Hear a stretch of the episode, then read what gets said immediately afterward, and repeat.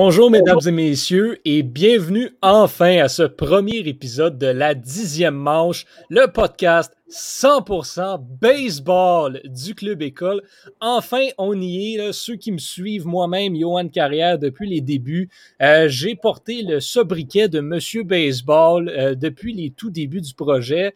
Et pourtant, ben, on n'avait pas de podcast de baseball. On n'avait pas grand-chose baseball. La vérité, c'est que il manquait du monde pour venir jaser baseball avec moi. Et donc, ben, quand on a finalement ouvert le Club École euh, aux premières années du baccalauréat en journalisme de l'UCAM, ben, j'ai pu ramasser trois nouvelles recrues qui viendront jaser maintenant chaque semaine baseball avec moi. Il y en a deux que vous connaissez. Donc, euh, Tristan Mac, qui n'est pas avec nous ce soir, là, malheureusement, est incommodé par, euh, par des problèmes de santé, mais il sera de retour la semaine prochaine, fidèle au poste.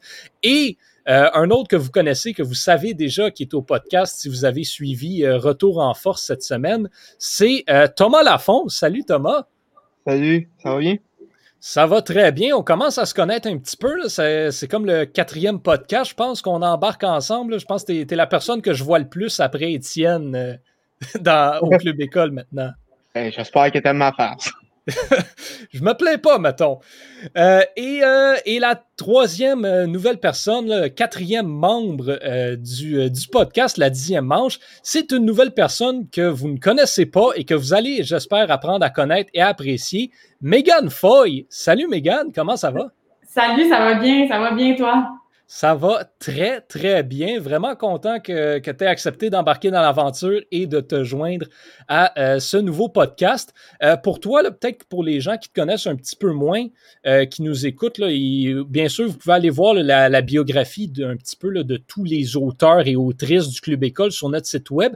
Mais toi, c'est le baseball, c'est vraiment c'est ton sport. C'est le sport que tu connais le mieux. Oui, absolument. Ben, j'ai grandi là-dedans. Euh, j'ai de la famille qui joue au baseball beaucoup. Euh, j'ai été marqueuse, annonceuse. Donc, c'est un sport que je suis depuis euh, une dizaine d'années. Puis c'est depuis quelques années, je dirais, que je le suis plus au niveau des ligues majeures et, tout ça, ouais. Ça va être tellement intéressant de, suivre ça. Enfin, enfin, des gens qui, qui peuvent parler le français, c'est le fun. D'habitude, je parle de baseball, puis le, le monde, ils comprennent pas trop. Mais bon, ça va être intéressant de, de, discuter baseball chaque semaine avec vous. Bien hâte euh, de poursuivre l'aventure. On va, euh, le baseball recommence. En fait, c'est pas compliqué, c'est recommencé depuis, euh, depuis quelques jours maintenant. les lanceurs et les receveurs sont de retour pour les camps d'entraînement. Et ben, ce que ça signifie, c'est que la saison morte tire officiellement à sa fin.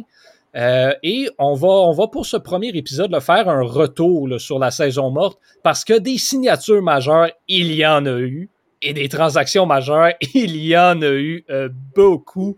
On le savait dès le début de la saison morte quand on regardait les noms qui étaient disponibles sur le marché. On le savait que ça allait être mouvementé, on savait que ça allait prendre du temps aussi et on n'a pas été déçus. Euh, juste annoncer également le, plan de match pour ceux et celles qui, euh, qui vont nous écouter au cours des prochaines semaines. Aujourd'hui, on fait un retour sur la saison morte et au cours des prochaines semaines, donc les six semaines qui vont mener au début, au 1er avril, le début de la saison euh, régulière. Puis on va faire un portrait à chaque semaine d'une des six divisions du baseball majeur, équipe par équipe, les, euh, les attentes. Est-ce qu'on est s'attend à les voir en série? Est-ce qu'on s'attend à les voir bien performer, mal performer? Quels joueurs seront à surveiller au sein de chaque équipe et de chaque division? Donc, manquez pas ça. on fait vraiment un, un avant-saison réparti sur sept semaines. Euh, mais on va commencer bien sûr par euh, ce qui s'est déroulé dans essentiellement les quatre derniers mois euh, du côté de la MLB. Il y a eu plusieurs signatures, plusieurs échanges.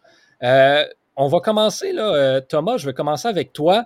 C'est quoi la signature ou l'échange pour toi la, plus grosse, la plus majeure ou celle qui a retenu le plus ton attention? Ben, du côté des signatures, il n'y en a pas eu beaucoup puisque le marché des joueurs autonomes était était assez meg cette année, à part euh, Trevor Bauer et GT Real Muto. Euh, donc, vraiment, le move qui a retenu mon attention, c'est un échange. C'est l'échange de, de, Francisco Lindor au Mets, en compagnie de, Carrasco.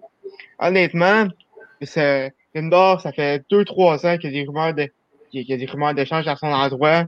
Et, et aussi des, Mets, je vous le cacherai pas, c'est mon équipe. Donc, j'étais très content de voir à New York. Et euh, aussi, le fait que Carrasco soit dans cet échange-là, je comprends pas trop euh, la pensée les jeunes derrière cette décision-là. Parce que Carrasco, oui, il est vieillissant, il a 34 ans, mais ça reste un, un lanceur qui est excellent en milieu de rotation. Et il va aller, c'est un excellent move de la part des Mets, il va aller solidifier une rotation qui était déjà très solide.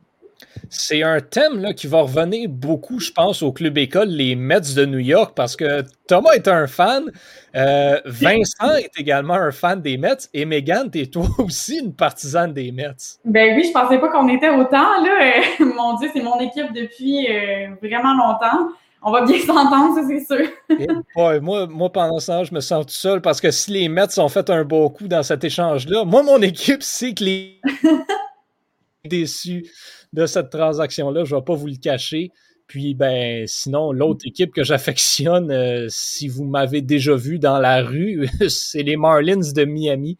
Donc, je vis une existence un petit peu triste euh, ces temps-ci avec les Indiens et les Marlins. Euh, Megan, toi, de ton côté, bon, l'échange de Lindor est déjà le pris. Donc, ça prend quelque chose d'autre qu'il faut que tu parles qui a marqué ta saison morte. Qu'est-ce que ce serait? Ben c'est sûr que j'allais parler de Francisco Lindor euh, également, mais je pense qu'il y a une autre équipe qui a vraiment ressorti du lot à un moment donné. Je trouve que dans la saison morte, il y a eu énormément de mouvements euh, en ce qui concerne les lanceurs. Euh, je parle des Padres, mm-hmm. donc les signatures de Hugh Darvish, Blake Snell. Je pense que c'est c'est des très bonnes signatures pour l'équipe pour essayer de disons, euh, essayer d'accoter les Dodgers euh, au courant de, la saison. Euh, je pense que ça, ils peuvent livrer vraiment une bataille qui peut qui peut être enlevante, là, je dirais. Mais non, c'est ça. Moi, je dirais même Snell, qu'on a vu avec les Rays l'an dernier, mm-hmm. belle performance à la fin aussi. Je pense que ce serait les signatures que je mentionnerais question pour toi. Si on enlève Trevor Bauer, admettons Trevor Bauer signe avec les Mets au lieu des Dodgers, mm-hmm. est-ce que les Padres ont une meilleure rotation que les Dodgers? Ben, je, ne serais pas prête à dire que oui, mais je pense que beaucoup plus près d'à côté. Je pense qu'il y aurait beaucoup, une, vraiment une meilleure chance d'à côté, oui. Puis les, les, Dodgers, en allant, en allant chercher Trevor Bauer, c'est sûr que ils font euh, bon, ils vont renforcer, euh, renforcer leur, euh, leur rotation de lanceurs, effectivement. moi, de mon côté, ben, un échange, c'est un, échange également qui a retenu le plus mon attention parce que encore à ce jour, je ne comprends pas cette transaction-là. c'est peut-être mon joueur préféré dans tout le baseball majeur qui s'est fait échanger. Nolan Arenado, mm-hmm. qui passe aux Cardinals en retour d'essentiellement rien. Euh, je dis, Nolan Arenado, parlez-moi pas d'Anthony Randon, c'est le meilleur joueur de troisième but de la MLB. Mm-hmm. Et c'est même pas proche. Mais les Rockies n'ont rien eu. Je ne sais pas si vous avez vu, les fans là, des Rockies là, sont déchaînés sur les réseaux sociaux euh, aussi. C'est parce que à une certaine époque, les Rockies du Colorado avaient DJ LeMahieu, Nolan Arenado et Trevor Story dans la même équipe. Il reste Story, puis c'est pas garanti qu'il finit l'année au Colorado. Donc, c'est assez, assez rough ce qui se passe pour les Rockies.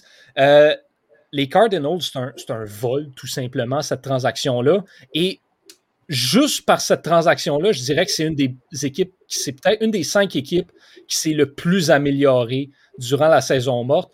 Il y avait un trou au troisième but, c'est pas compliqué. Et en plus, on a perdu Colton Wong aussi du côté des Cards. Ça, laisse, ça laissait l'avant-champ un petit peu euh, chancelant, comment dire. On sait qu'il y a déjà une stabilité avec Paul Goldschmidt et avec Paul de Jong il manquait peut-être un élément juste pour solidifier toute la, section là, euh, entre le deuxième et le troisième. Là, on est allé chercher Nolan Arenado, qui est un des meilleurs, qui, est un excellent frappeur. Nolan Arenado, je trouve que il est tellement sous-estimé, ses qualités de frappeur sont tellement sous-estimées parce que ses qualités de joueur défensif mm-hmm. prennent tellement toute la place. Puis à tous les jours, la MLB pose sur ses réseaux sociaux un highlight de Nolan Arenado qui fait un jeu défensif. Mais c'est un excellent frappeur. C'est un régulier de 30 circuits, 40 circuits parfois, une excellente moyenne au bâton également. Vraiment pas à sous-estimer. C'est une excellente acquisition pour, euh, pour les Cardinals. Mais j'ai une question pour vous. Est-ce que vous pensez que les Cards vont euh, s'élever grâce à, cette acquisition-là ou ça ne va pas nécessairement euh, les amener plus haut? Ben, moi, je pense que euh, ça, ça, va les, ça va leur permettre, assurément, d'avoir une meilleure équipe all-around, considérant ce qui amène. Il mm. faut dire que les Cards sont dans une division très faible, on ne va pas se le cacher, une division qui inclut les Pirates, les Reds mm-hmm. et les Cubs qui ont connu une saison morte absolument désastreuse. La seule autre équipe qui pourrait leur poser problème, c'est Milwaukee. Les Brewers, oui. Donc, pour moi, Saint-Louis, c'est, c'est une équipe qui est en série déjà d'avance avant que la saison commence. Mm-hmm. Donc, rendu là, ben, c'est, c'est comment ça va jouer en série. C'est, dans la nationale, il y a tellement d'équipes qui se sont améliorées au cours de la saison morte. Donc, c'est en série que tout va se jouer. Je ne suis pas prêt à dire que mm-hmm. euh, c'est une équipe qui est équipée pour aller très loin mais ils vont être à surveiller, c'est sûr. Oui, disons que les divisions centrales sont moins, euh, sont moins fortes. Tout se passe aux extrémités, on dirait. Oui, dans l'américaine non plus, ce ne sera pas fameux. Quoique, bon, ça, ça va probablement être encore, une, encore une bataille à trois, là, comme on voit depuis, euh, depuis plusieurs années. Mais mm-hmm. je ne sais pas vous, mais les White Sox sont également une équipe qui s'est euh, extrêmement améliorée. S'ils ne remportent pas cette division-là, je ne comprends rien au baseball. Euh, c'est simple comme ça. Euh, j'aimerais ça qu'on parle. Oui, euh, oui. Permets 30 secondes. je vais te demander, les Rockies sont tellement eu rien pour Arenado. En plus, on a 50 millions aux, Cardinals. Je, me, je me demandais, est-ce que, est-ce que ça, ça, ça démontre un peu des signes de collusion entre les équipes? Qu'est-ce que tu veux dire? Ben, parce que un joueur 30 de Nolan Arenado, normalement, oui, tu as des prospects, mais tu as aussi peut-être des, aussi des réguliers de qualité là-dedans, dans mhm. un échange. En plus, tu rajoutes à 50 millions, je que l'échange est tellement inégal que je pense que ça cache peut-être de quoi. OK, toi tu, penses, mettons, qu'ils se sont parlé puis ils se sont arrangés ensemble pour booster les Cardinals, mettons? Ça, je, ne sais pas, mais cet échange-là a tellement aucune pas de taille que ça. Ben, comme je te dis, l'échange va avoir un mois bientôt, puis je le comprends toujours pas. Je veux dire, c'est inconcevable ce qui s'est passé. Ça cache peut-être quelque chose. Mais ben, je pense qu'on va, euh, on va investiguer là-dessus, puis quand on va faire euh, l'émission sur cette division-là, on, on l'abordera en profondeur. Oui, effectivement. Euh, d'ailleurs, fait, intéressant, parlant d'équipes qui, qui, vont avoir de la message, je ne sais pas si vous avez vu les prédictions euh, de Fangraph sur les chances de faire les séries. Euh, les Orioles de Baltimore sont marqués à 0% de chances de faire les séries éliminatoires. C'est, ça non plus, c'est une équipe qui emmène pas large depuis longtemps et qui va continuer d'avoir des difficultés cette année, mais on y reviendra dans les, dans les prochaines semaines. Euh, une équipe là, que, que, je pense qu'on n'aura pas le choix de parler, les Blue Jays de Toronto, qui ont fait beaucoup parler d'eux sur le marché des agents libres. Euh, des signatures, trois signatures relativement majeures. Bon, on ne peut pas passer à côté de George Springer. Euh, qui a signé un espèce de contrat de malade, 6 ans, 150 millions de dollars. mais on a également été chercher Marcus Simeon, et Kirby Yates sur des contrats d'un an chacun. Euh, ce sont tous des joueurs qui viennent euh, combler des trous. Essentiellement, tant qu'à moi, les Blue Jays avaient quatre trous. Il leur manquait un releveur de qualité, un, closer, comme on dit, sont allés chercher Kirby Yates. Il leur manquait un joueur pour amener de la stabilité à l'avant-champ. Ils ont été chercher Simeon. Et il leur manquait désespérément un joueur de champ-centre. sont allés chercher Springer. Le quatrième, et ça c'est le problème qui manque encore, c'est un lanceur partant de qualité pour jouer devant ou derrière Jin Ryu. Mhm. Euh, Thomas, est-ce que tu es satisfait, toi, de, des acquisitions des Blue Jays? Est-ce que tu penses qu'ils sont équipés pour aller loin avec ces acquisitions-là? Ben, ils ont des bonnes chances d'aller loin. en tout cas, ils sont. On on peut pas dénier le fait qu'ils sont améliorés grandement. Par contre, comme tu as dit, il manque un lanceur pour aller donner pour un lanceur de deuxième, mettons deuxième lanceur pour aller pour aller solidifier une rotation qui en arrache un peu. Ben, par contre, euh, on en parlait hors d'onde, la signature de Kirby Yates à un an, seulement 5,5 millions. On en, on en parlait. Le, gars, le gars il, a, fini euh, dans, dans pour, le Cy Young il a deux ans. Il finit meilleur releveur nationale en 2019. Je comprends pas pourquoi les Padres l'ont laissé aller, honnêtement. Mais il n'a pas joué la saison dernière, en fait. Ça, ça, explique beaucoup le, ça, explique la, peut-être la baisse de valeur dans son cas. Puis, comme on en parlait également un petit peu, la, rotation, Megan en parlait, la rotation des Padres, c'est quelque chose maintenant. Est-ce que, bon, c'est sûr qu'à 5,5 millions, tu peux te permettre de leur signer, mais est-ce que, je pense pas que Kirby Yates était rendu aussi indispensable pour les Padres qu'il l'était avant, parce que là, on regarde la rotation des Padres, les trois, trois des quatre premiers lanceurs de cette rotation-là ont été acquis durant la saison morte via mhm. des échanges. Darvish, Snell, Musgrove. On ajoute des Nelson Lamette qui étaient déjà dans l'organisation, mais ça reste qu'avant, la rotation des Padres n'était pas euh, si, euh, si exceptionnelle que ça et on avait besoin d'un releveur comme Kirby Yates. Mais maintenant, est-ce qu'il est vraiment nécessaire? Euh, putain, en tout cas, c'est mon, mon opinion personnelle. et donc, donc c'est ça, le voilà qui se ramasse avec les, avec les Blue Jays de Toronto. Si je peux euh, enchaîner, je peux me prononcer aussi sur les Blue Jays. Ben oui, c'est bien sûr. Parfait. Ben, moi, je pense que les transactions des Blue Jays sont, sont c'est d'excellentes transactions. Puis je trouve que chaque choix est justifié, comme tu l'as mentionné. Ils ont su aller chercher ce qui leur manquait. Je pense que pendant une saison morte, c'est ça l'essentiel de la saison morte. Il faut que tu chercher ce qui te manque. mais par contre, le lanceur partant, bon, c'est quelque chose qui est, euh, qui est vraiment manquant encore dans cette équipe-là. Puis qu'est-ce qui tient une équipe? Ben, c'est les lanceurs partants. je pense que si on n'a pas une bonne lanceur, une, une bonne pardon, euh, rotation de lanceurs de départ, euh, il va manquer ça à l'équipe définitivement. Mais pour le reste, je pense que les, les Blue Jays se sont vraiment améliorés.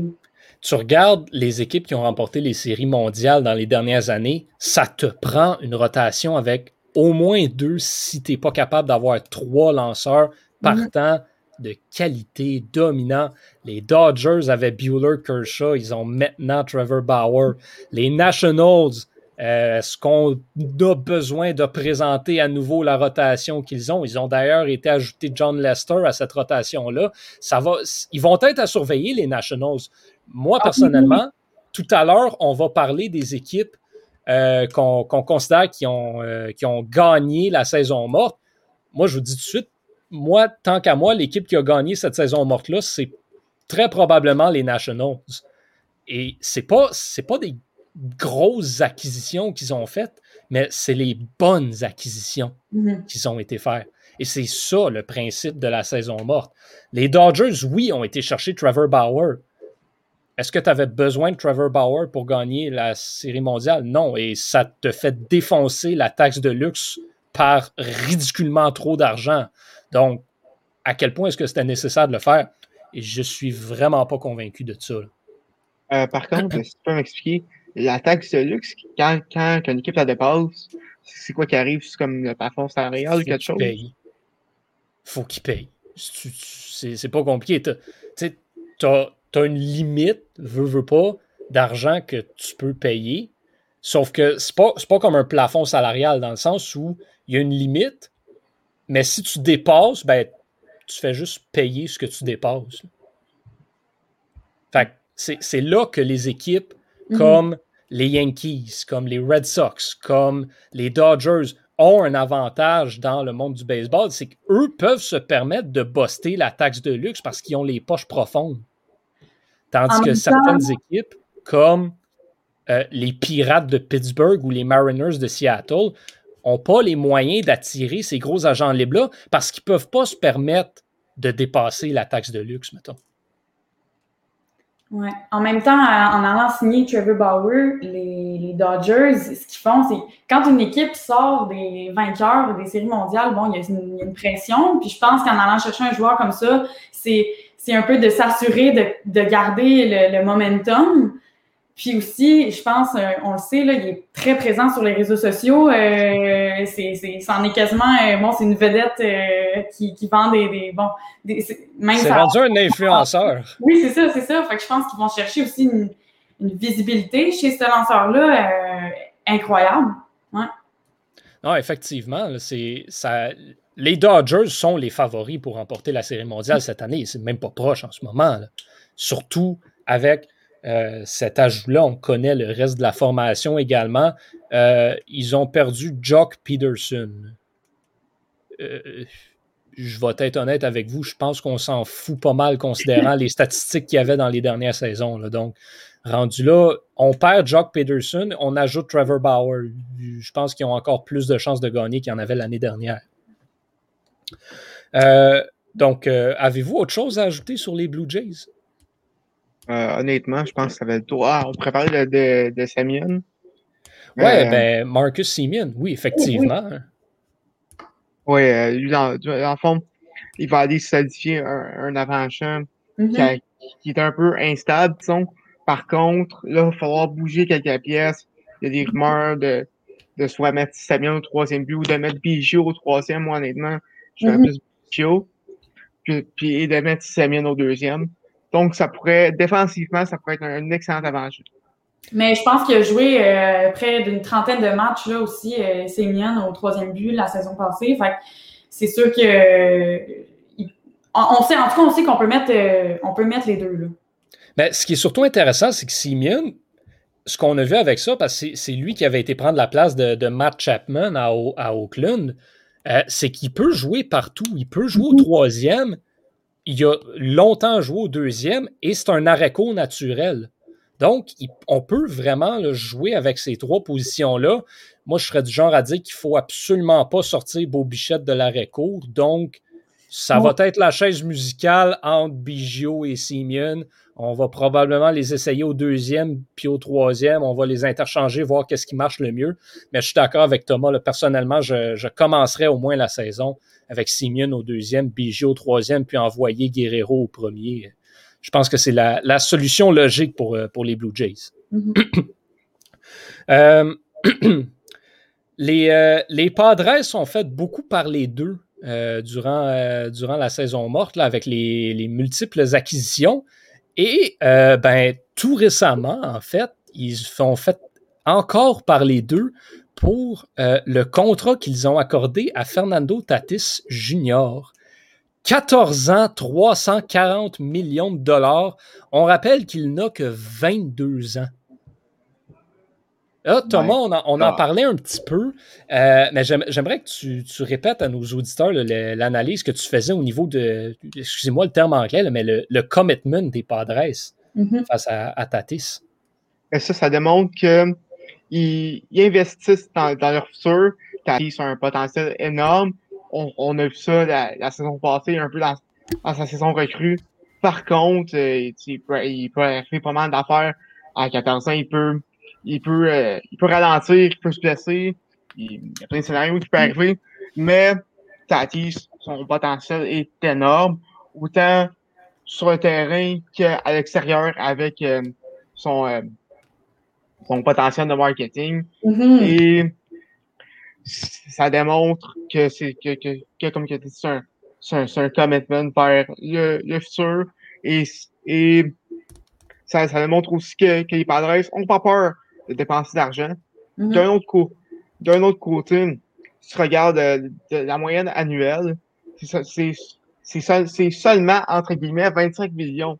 Donc, euh, si tu compares ça à des contrats comme euh, Harper ou euh, Garrett Cole, j'aime mieux dépenser bon, 300 millions sur, un, sur, ton, sur ta jeune vedette de 22 ans que sur un agent libre fin vingtaine, début trentaine, qui, qui va ralentir euh, 3-4 ans dans son contrat. Puis en même temps, les Padres, avec, avec cette signature-là, s'assurent d'avoir un visage, s'assurent d'avoir une image de marque, là, je veux dire, ça va devenir un, nom là, chez, à, San Diego. Là. Absolument. Euh, Megan, j'ai la question que je veux te poser. Euh, là, Fernando Tatis, avec ce contrat-là, c'est le, troisième plus gros contrat euh, de l'histoire de la MLB. 14 ans, 340 millions. Tout juste derrière Mookie Betts, 12 ans, 365 millions. Fernando Tatis Jr. est à 22 ans et un autre joueur qui est à 22 ans en ce moment dans la MLB, c'est Juan Soto, qui, euh, bon, lui n'a pas encore obtenu de, prolongation de contrat, il n'en a pas encore besoin. Euh, mais quel genre de contrat est-ce qu'il va aller chercher? Surtout si on regarde, euh, bon, je sais que ça vaut absolument rien, cette liste-là, surtout si on regarde le reste du top 100, mais la MLB a sorti euh, aujourd'hui, les 10, donc les 10 derniers joueurs de son top 100, donc le top 10, tout était le coche au-dessus euh, de Tatis. On sait aussi qu'il a un, potentiel au bâton peut-être plus élevé. Et on parle d'un joueur qui a gagné la série mondiale. tu, tu le vois aller chercher quel genre de contrat? Ben, dans la même optique que Tatis Junior, je pense que ça peut devenir, euh, comme je l'ai dit, des joueurs qu'on voit un potentiel comme ça, ça peut devenir en même temps un visage pour une équipe, mais ça peut devenir aussi un bon investissement. Je pense qu'il peut aller chercher le même genre de, de, de, contrat, mais je vais avoir besoin de votre aide là-dessus. Euh, mais je, honnêtement, je ne sais pas, je pourrais pas me prononcer. Non, ben c'est parfait. Moi, je suis d'accord aussi qu'il euh, mérite au moins mm-hmm. le même genre de contrat.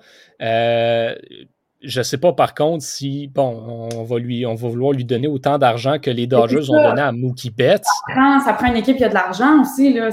C'est tout ça qui, entre en jeu. Ah, c'est ça. Donc, est-ce que les Nationals vont vouloir sortir le chéquier? Moi, je pense qu'ils n'ont pas le choix de le mm-hmm. faire. Mm-hmm. parce que sinon, ça va être une autre équipe qui va le faire. Ben, c'est sûr, il y, a, une équipe en quelque part qui va le faire. La question, c'est est-ce qu'ils vont le faire aussitôt que les Padres l'ont fait? On le sait que, bon, au baseball, les contrats, ça marche d'une manière assez spéciale. Soto, à la fin de son contrat présent, va avoir 3-4 ans d'arbitrage euh, où ses droits vont essentiellement appartenir coûte que coûte aux Nationals. Donc, Ils vont avoir plusieurs années là encore avec lui, mais si on ne lui donne pas un gros contrat d'ici là, il y a une équipe en quelque part, en quelque part qui va euh, qui n'hésitera pas à sortir le chéquier mhm. euh, loin de là. Euh, si, tu me permets, si me permets d'enchaîner, juste un petit point. Ce qui m'inquiète avec, avec les salaires qui montent en flèche comme ça, on va plus avoir un contrat en haut de, en haut de 300 millions. Là. Ça, si ces salaires continuent de monter, ça va essentiellement être des arrêts de mort des équipes de petit marché, je pense aux Waze, aux Pirates, ben qui n'ont ben jamais dépensé. Rendu là, euh, ça servira. Ça va être euh, la fin de ces équipes-là. Ils ne pourront plus compétitionner aucunement. Ben, la, la stratégie, la façon de faire, les Rays de Tampa Bay l'ont fait à la perfection, c'est développer ses espoirs il faut que tu repêches, que tu développes au sein de ton organisation parce que tu ne peux pas te fier sur le marché des agents libres. Tu ne pourras jamais rivaliser avec les équipes qui vont donner des gros contrats. il faut que tu puisses évaluer quand est-ce que tes, espoirs vont être dans leur, dans leur prime, dans leur apogée. Parce que dès qu'ils vont avoir la chance de partir, ils vont partir ailleurs. Donc, ça, c'est un modèle qu'il faut que les, les équipes de petits marchés s'inspirent. Malheureusement, il y en a qui, bon, Baltimore, euh, Pittsburgh, dès qu'ils ont quelque chose qui a de l'allure, ils l'échangent. Mm C'est pas comme ça que tu vas réussir à te bâtir une équipe championne. Ben, du côté de Pittsburgh, il y a peut-être aussi un côté de, mauvais, de mauvais échanges. On parle de Austin Meadows qui, qui avait échangé pour Chris Archer, Archer qui n'a rien fait à Pittsburgh. Donc, euh, c'est ça la, chance a définitivement euh, pas été de leur côté, là, ça c'est sûr et certain. Euh, Thomas, tu parlais en début de podcast, euh, ça, a été, ça a été un marché, ou non, c'est Megan qui en parlait, pardon. Ça a été un marché très actif au niveau des lanceurs. plusieurs gros noms qui ont, qui ont changé d'adresse. Ça a été particulièrement actif du côté des releveurs aussi. Euh, on parlait de, Kirby Yates, mais également deux autres gros noms des dernières saisons sur le marché des releveurs qui ont trouvé une nouvelle adresse, Liam Hendricks et Brad Hand, euh, qui passent respectivement aux White Sox et aux Nationals encore également. Les, les équipes aujourd'hui, à, quel point est-ce que les, les releveurs de qualité sont importants quand les équipes misent aujourd'hui tout dans des gros noms sur la rotation, des joueurs qui sont capables de lancer 6, 7, 8 manches s'il faut. Euh, à quel point est-ce que ça devient moins indispensable d'avoir plusieurs releveurs de qualité versus aller en avoir un vraiment bon qui peut venir faire le travail euh, peut-être un petit peu plus de fois qu'à son tour? Euh, Megan, j'aimerais ça t'entendre là-dessus.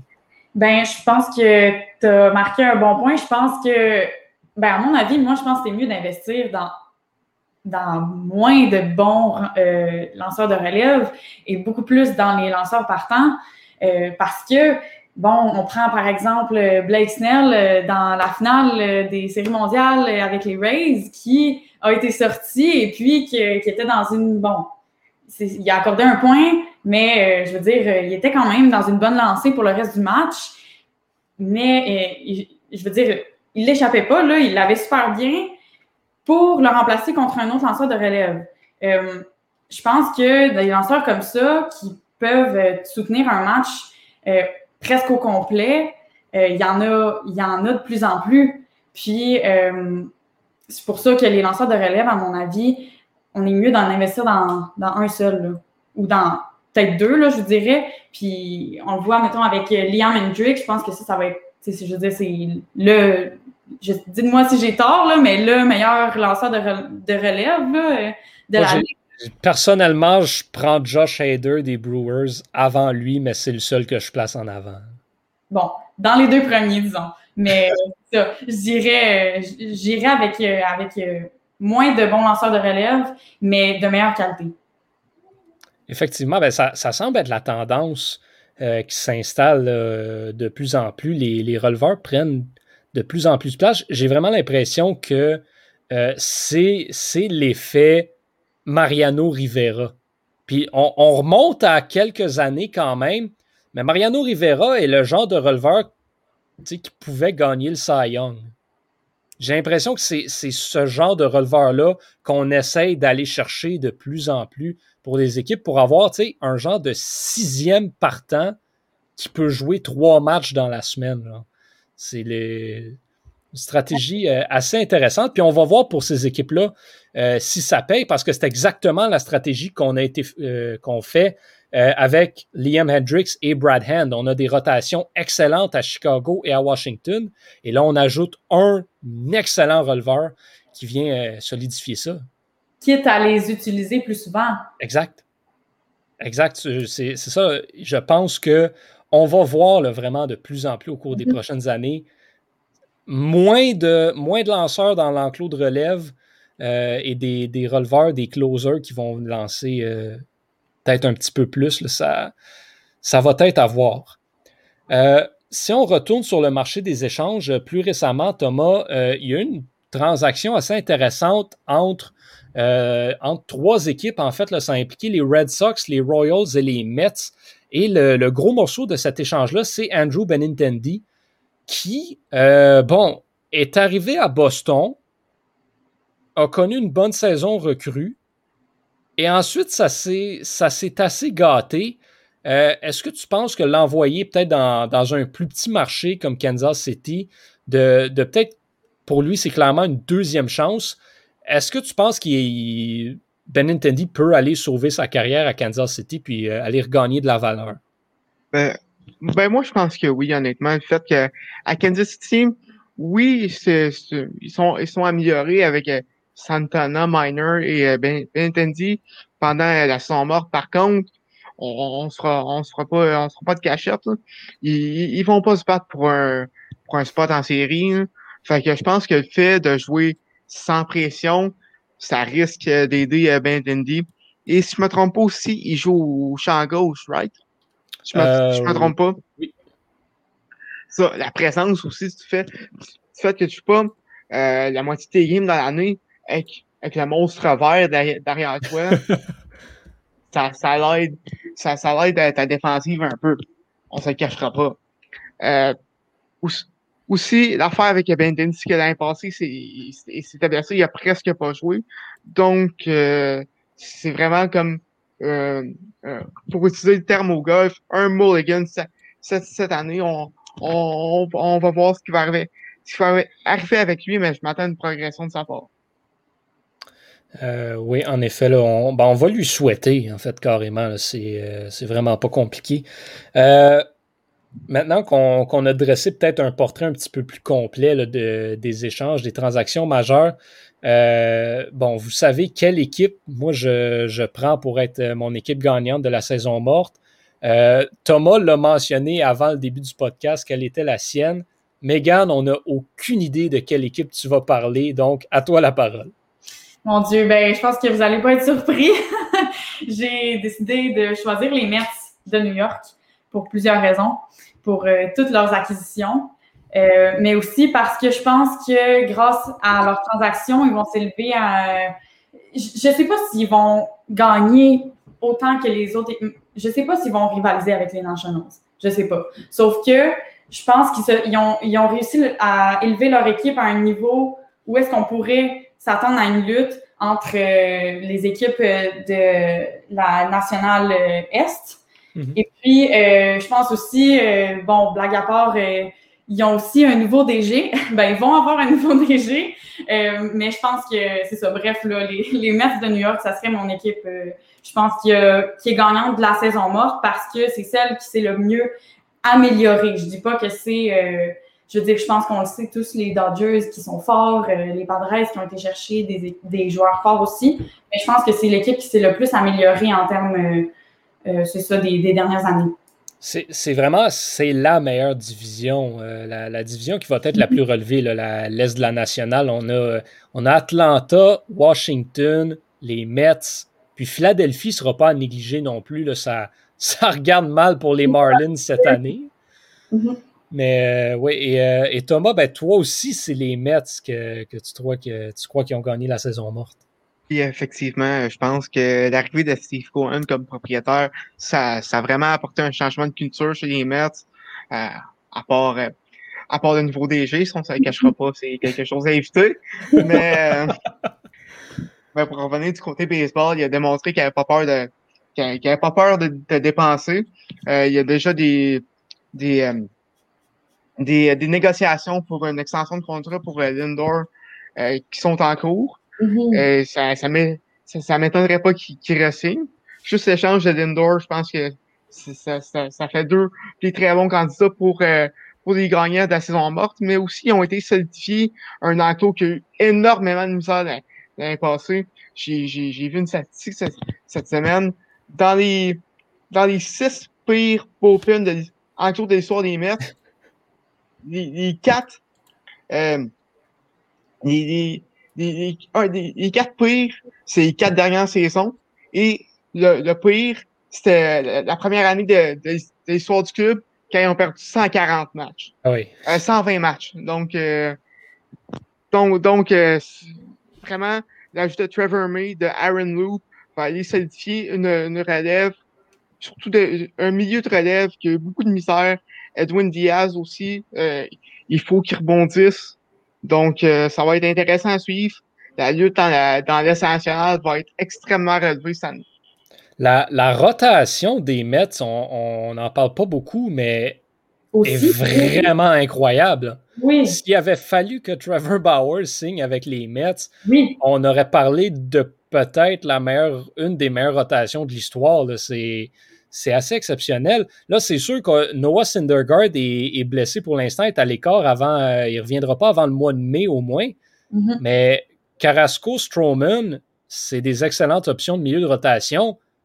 Puis Jacob de Grom, c'est le meilleur lanceur du baseball. Donc, mm-hmm. c'est fort. C'est très fort. Puis un ajout, un ajout que, je suis quand même surpris dont vous n'ayez pas parlé non plus. Euh, James McCann comme receveur. Oui, effectivement, c'est un, c'est un bon pas, je pense, qu'il va remplacer Wilson Ramos. Ramos qui a, connu des difficultés dans, les dernières années. Par contre, McCann, euh, ce qu'on a remarqué, c'est que il, il, est pas très consistant. Euh, L'année dernière, euh, ou, il deux ans, il a connu une excellente première moitié de saison qui a permis de, de partir au, match d'étoiles. Par contre, sa deuxième moitié de saison, je me rappelle bien, c'était quelque chose comme 219 sa moyenne au bâton. Donc, c'est sûr que pour lui, on va aller chercher de la constance, mais euh, il va avoir besoin de la constance, euh, pardon, mais euh, c'est une, une signature. Le contrat est un peu long aussi à 4 ans, je trouve. Je pense que les, les, les, Mets se sont remis, comme on dit, sur la traque.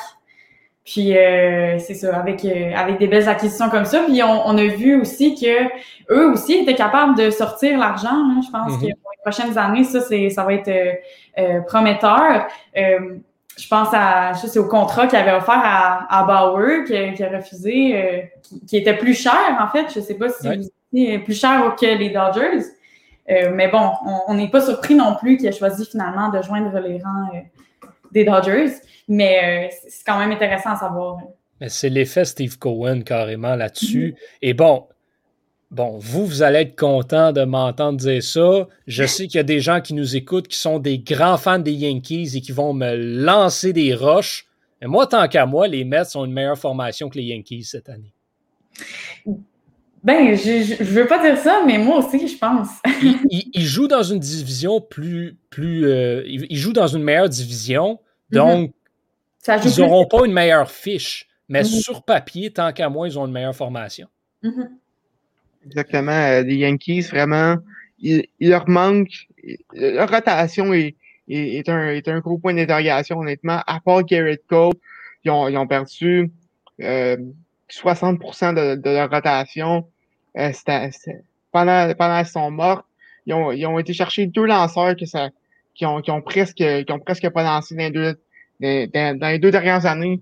Donc, euh, ça va être à voir.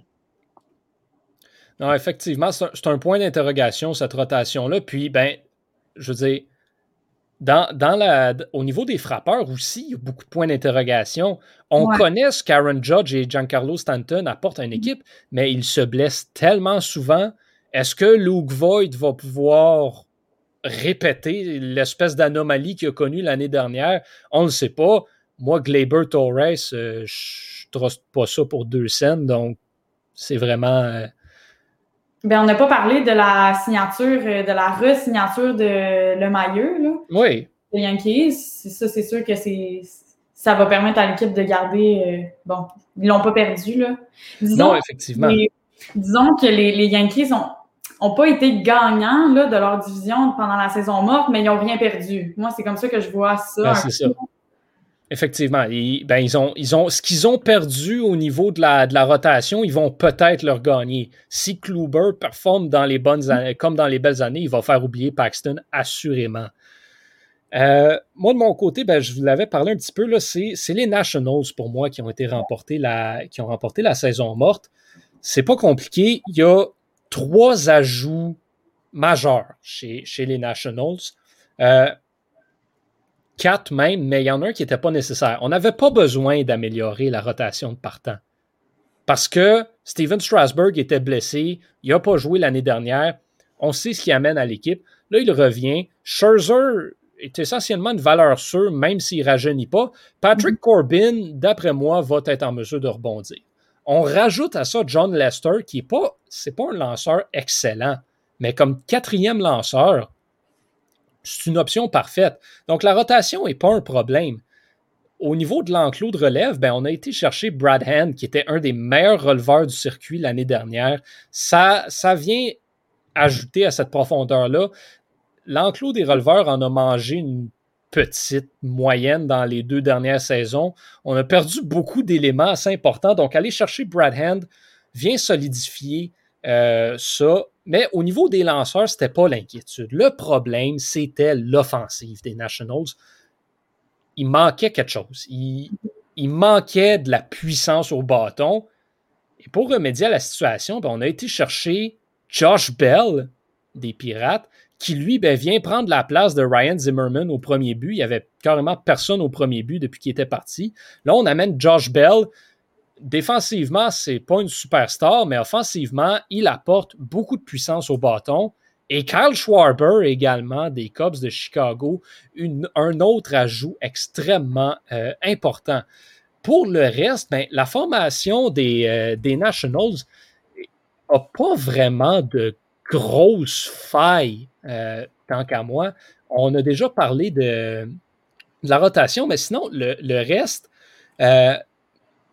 en receveur, on a Yann Gomes qui est, bon, il n'est pas excellent, mais fait le travail. Euh, dans le reste de l'avant-champ, Starlin Castro au deuxième but, c'est pas une mauvaise option non plus. Encore une fois, on parle pas d'un, on parle pas d'une superstar, mais c'est un gars qui, euh, au milieu de, l'alignement des, des, frappeurs, va faire le travail parfaitement. Trey Turner à la réco, c'est parfait. Et on a déjà parlé de, de Juan Soto, et Victor Robles aussi pour compléter le champ extérieur. Le champ extérieur des, euh, des Nationals va être très bon cette année. Je, crois honnêtement, bon, les Nationals ont beaucoup souffert euh, de la pression de défendre leur titre l'année dernière, beaucoup souffert en raison de la COVID aussi et des blessures qui ont affecté l'alignement. On a été privé de Zimmerman, on a été privé de Soto pendant un bout. Strasburg n'a pas joué. Là, la formation revient et encore meilleur. Euh, la seule chose qui. C'est au troisième but. C'est le seul point d'interrogation. On avait Rendon. Là, on n'a plus rien au troisième but. C'est Carter Keyboom qui est présentement euh, listé comme le, joueur de troisième but de l'équipe. C'est la question. Le point d'interrogation, c'est le troisième but.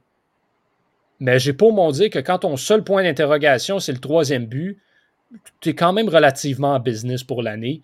Et c'est mhm. pour ça que je vois les Nationals connaître une excellente saison. Ils ont adressé tous les problèmes qu'ils avaient, euh, qu'ils avaient durant la saison morte. C'est pour ça que je les vois gagnants. Aurait fallu qu'ils aillent chercher euh, Nolan Arenado. ben, rendu là au prix que les Cardinals l'ont payé, pourquoi pas? Mais ben euh, ouais, si Nolan Arenado avait débarqué à, Washington, ça aurait été. Ah ouais, vraiment, ça aurait été. C'est euh, vraiment une équipe difficile à arrêter. Oui, effectivement. Moi, j'ai vu qu'il y avait des rumeurs comme quoi qu'il y aurait des pourparlers d'échanges euh, de Chris Bryant à Washington. ouais, ben, il y, avait beaucoup de. Il y a beaucoup. Bryant, son avenir est vraiment pas assuré à Chicago. Il y a beaucoup de rumeurs qui l'entourent. Puis en effet, Washington était une des destinations. Si Schwarber est allé là, Bryant pourrait être tenté de le suivre également. Euh, on ne sait pas. Les Cubs, vraiment, est-ce qu'on peut en parler? Saison morte absolument désastreuse pour eux. Euh, une autre équipe que personnellement j'ai trouvé qu'ils avaient vraiment connu une mauvaise saison morte, c'est les Aces d'Oakland qui ont commencé une espèce de vente de feu. Euh, on a perdu Liam Hendricks, on a ah perdu Chris Davis. on va apparemment peut-être perdre Matt Olson dans les, prochaines, dans les prochains mois les Aces et les Cubs sont vraiment pas partis dans la bonne direction euh, euh, cette année, mais les Cubs surtout, qu'est-ce qui se passe avec eux? Je, je la comprends pas. Je ne sais pas s'il y a un de vous deux qui capable d'analyser ce que les Cubs ont comme plan pour les, pour les, prochaines, euh, pour les prochaines années, mais encore une fois, c'est quelque chose que je comprends pas. Ça. Ben, honnêtement, je pense qu'il n'y a pas grand monde qui comprenne ça. Par contre, ce qu'on peut remarquer, c'est que, que le départ de, de Theo, Epstein a vraiment euh, fait mal à l'équipe.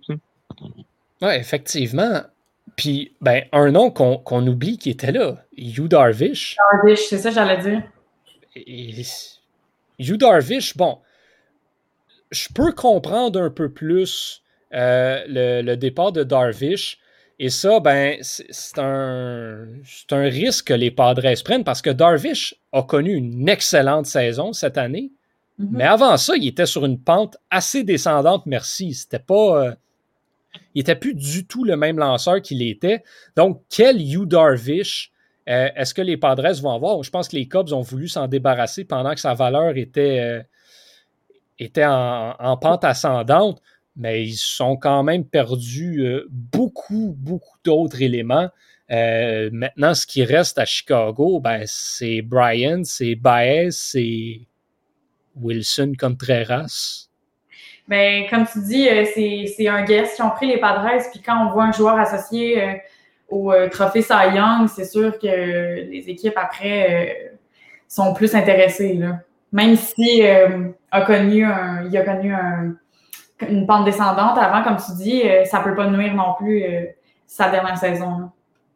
Non, effectivement, ça va leur mettre en confiance. J'ai l'impression que c'est un lanceur qui était vraiment en perte de confiance, puis que la saison dernière, ça l'a vraiment, il a repris ses, moyens. Si, euh, si Tristan était ici aujourd'hui, lui qui est un fan des Dodgers, il nous dirait que c'est pas un débat qu'on devrait avoir, mais euh, si on enlève les Dodgers, mm-hmm. quelle équipe a la meilleure rotation euh, dans le baseball majeur aujourd'hui, considérant tous les ajouts qui ont été faits euh, durant, les, durant la saison morte. Thomas, c'est quoi ton opinion là-dessus? honnêtement, ben, c'est certain que la meilleure rotation du baseball est dans la nationale, mais ça joue beaucoup entre les, entre Padres et les Mets. On en a parlé tout au long de l'émission, mais les Padres ont fait, ont fait des belles acquisitions. Euh, pendant, pendant la saison morte.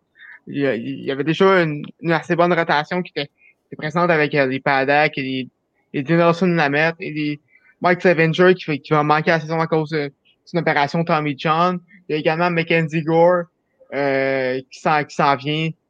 Donc, euh, finalement, je pense que je j'ai pas mal de ma réponse, les Padres. Est-ce qu'on peut parler est-ce qu'on peut parler du fait que les Indiens de Cleveland pourrait aujourd'hui avoir une rotation qui inclut Shane Bieber, Corey Kluber, Trevor Bauer et Mike Levinger. C'est juste quand même très drôle. Mm. Moi, moi je, pleure, euh, je pleure quand je pense à ça, mais le reste de la ligue doit probablement rire énormément. Megan, euh, que ta, ta, deuxième meilleure rotation du baseball, ce serait quoi? Ben, je suis d'accord, euh, Thomas, tu as mentionné les Padres, les Mets. Euh, mais mettons qu'on y allait avec les quatre meilleurs, là, bon, les Padres, les Mets, les Dodgers, mais là, on enlève les Dodgers. Moi, je serais pas prête à dire que c'est les Padres ni les Mets. Moi, j'irais comme Johan, je dirais les Nationals. Je pense que, je pense que, moi, je pense que c'est un, comme on dit, bon, euh, c'est un, un no-brainer, là, je pense. Les Nationals, c'est des valeurs sûres, d'après moi. Euh, mais en même temps, en même temps, c'est tellement, c'est tellement fort ce qu'ils peuvent créer, les Padres, et puis les Mets avec des gros noms qui avaient déjà aussi. Euh, Jacob de Grom qu'on a parlé tantôt. Euh, mais je pense que les Nationals sont quand même pas à négliger, même si c'est des noms qu'on connaît depuis longtemps. Effectivement, c'est euh, Max Scherzer.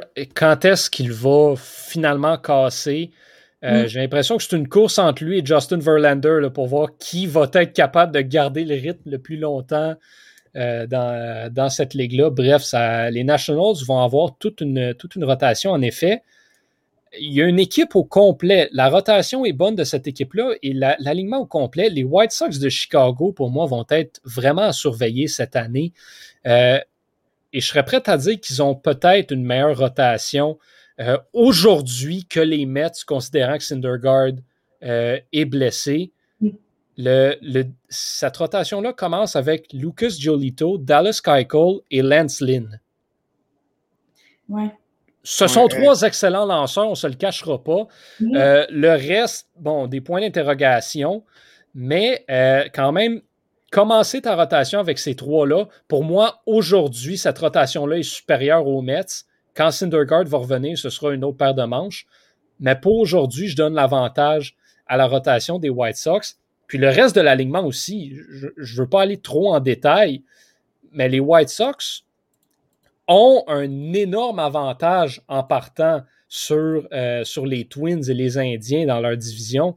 Donc, euh, ça, va être, ça va être une course qui sera à surveiller également. Si on allait top 4 aujourd'hui, je place les Padres en avant des White Sox, mais après ça, ce sont eux. J'irais dire Dodgers, Nationals, Padres, White Sox. Moi, ce serait ben, les Mets complètent en cinquième position. Ce serait mon, top 5 des rotations personnellement.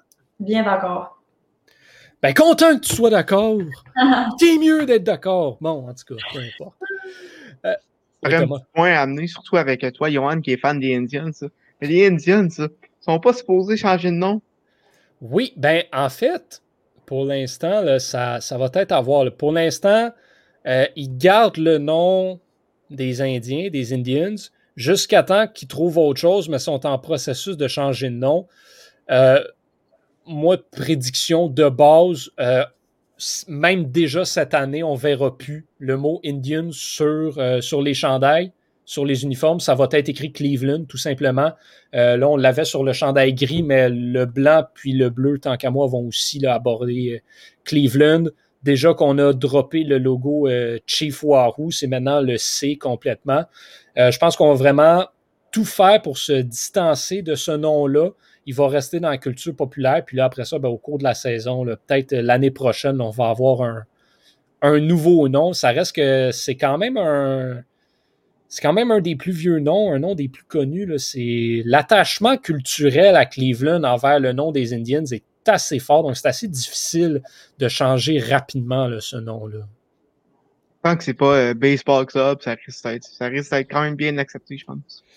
Ouais, j'imagine. Je pense que les, partisans de Cleveland veulent simplement. Tout ce qu'ils demandent, c'est que l'équipe ne revienne pas aux Spiders. Je pense que c'est tout ce qu'ils demandent. C'est, regarde, même, on va s'appeler le Baseball Club avant de s'appeler les Spiders. C'est la, je pense que c'est la seule demande qu'ils ont là-bas. C'est, bon, mis à part le fait de garder le nom des Indians, mais bon, on va saluer l'effort de Cleveland là-dedans. Thomas Lafont, Megan Foy, merci énormément pour ce premier épisode de la dixième manche. On va revenir les semaines prochaines. le podcast de cette semaine sort un vendredi. Euh, dans les prochaines semaines, le podcast va euh, se mettre à sortir les mercredis. On va enregistrer nous-mêmes les mardis. Donc, euh, c'est, il va en avoir deux qui vont sortir peut-être un petit peu collés, mais après ça, on va essayer de prendre une case un petit peu plus régulière. On salue également en passer le, le collègue Tristan Mac lui souhaite un prompt rétablissement et euh, qu'il soit de retour avec nous la semaine prochaine. Encore une fois, Thomas et Megan, merci énormément. Je sens qu'on va avoir du fun à parler baseball euh, tout au long de l'année. À vous tous à la maison, ben, j'espère que ça va vous donner envie de peut-être essayer de suivre un petit peu plus ça, le baseball cette année. On sait que c'est pas le c'est pas le sport le plus populaire, euh, particulièrement au Canada, mais si on peut si on peut vous résumer adéquatement ce qui se passe dans la MLB, peut-être que ça va vous donner le goût de regarder euh, une ou deux manches par-ci par-là. Oui, puis je pense que les Blue Jays euh, vont inciter euh, les Québécois avec leurs belles acquisitions cette année à, suivre le baseball. Je pense un peu aux Raptors, ça peut faire un peu le même engouement. Ben, les Blue Jays de 2015 avaient rallié le Canada au complet derrière eux. Moi, je vous dis, les Blue Jays de 2021 vont faire la même chose. Oui, je suis convaincu aussi. Sur ce, ben, à la maison, portez-vous bien et on se retrouve la semaine prochaine.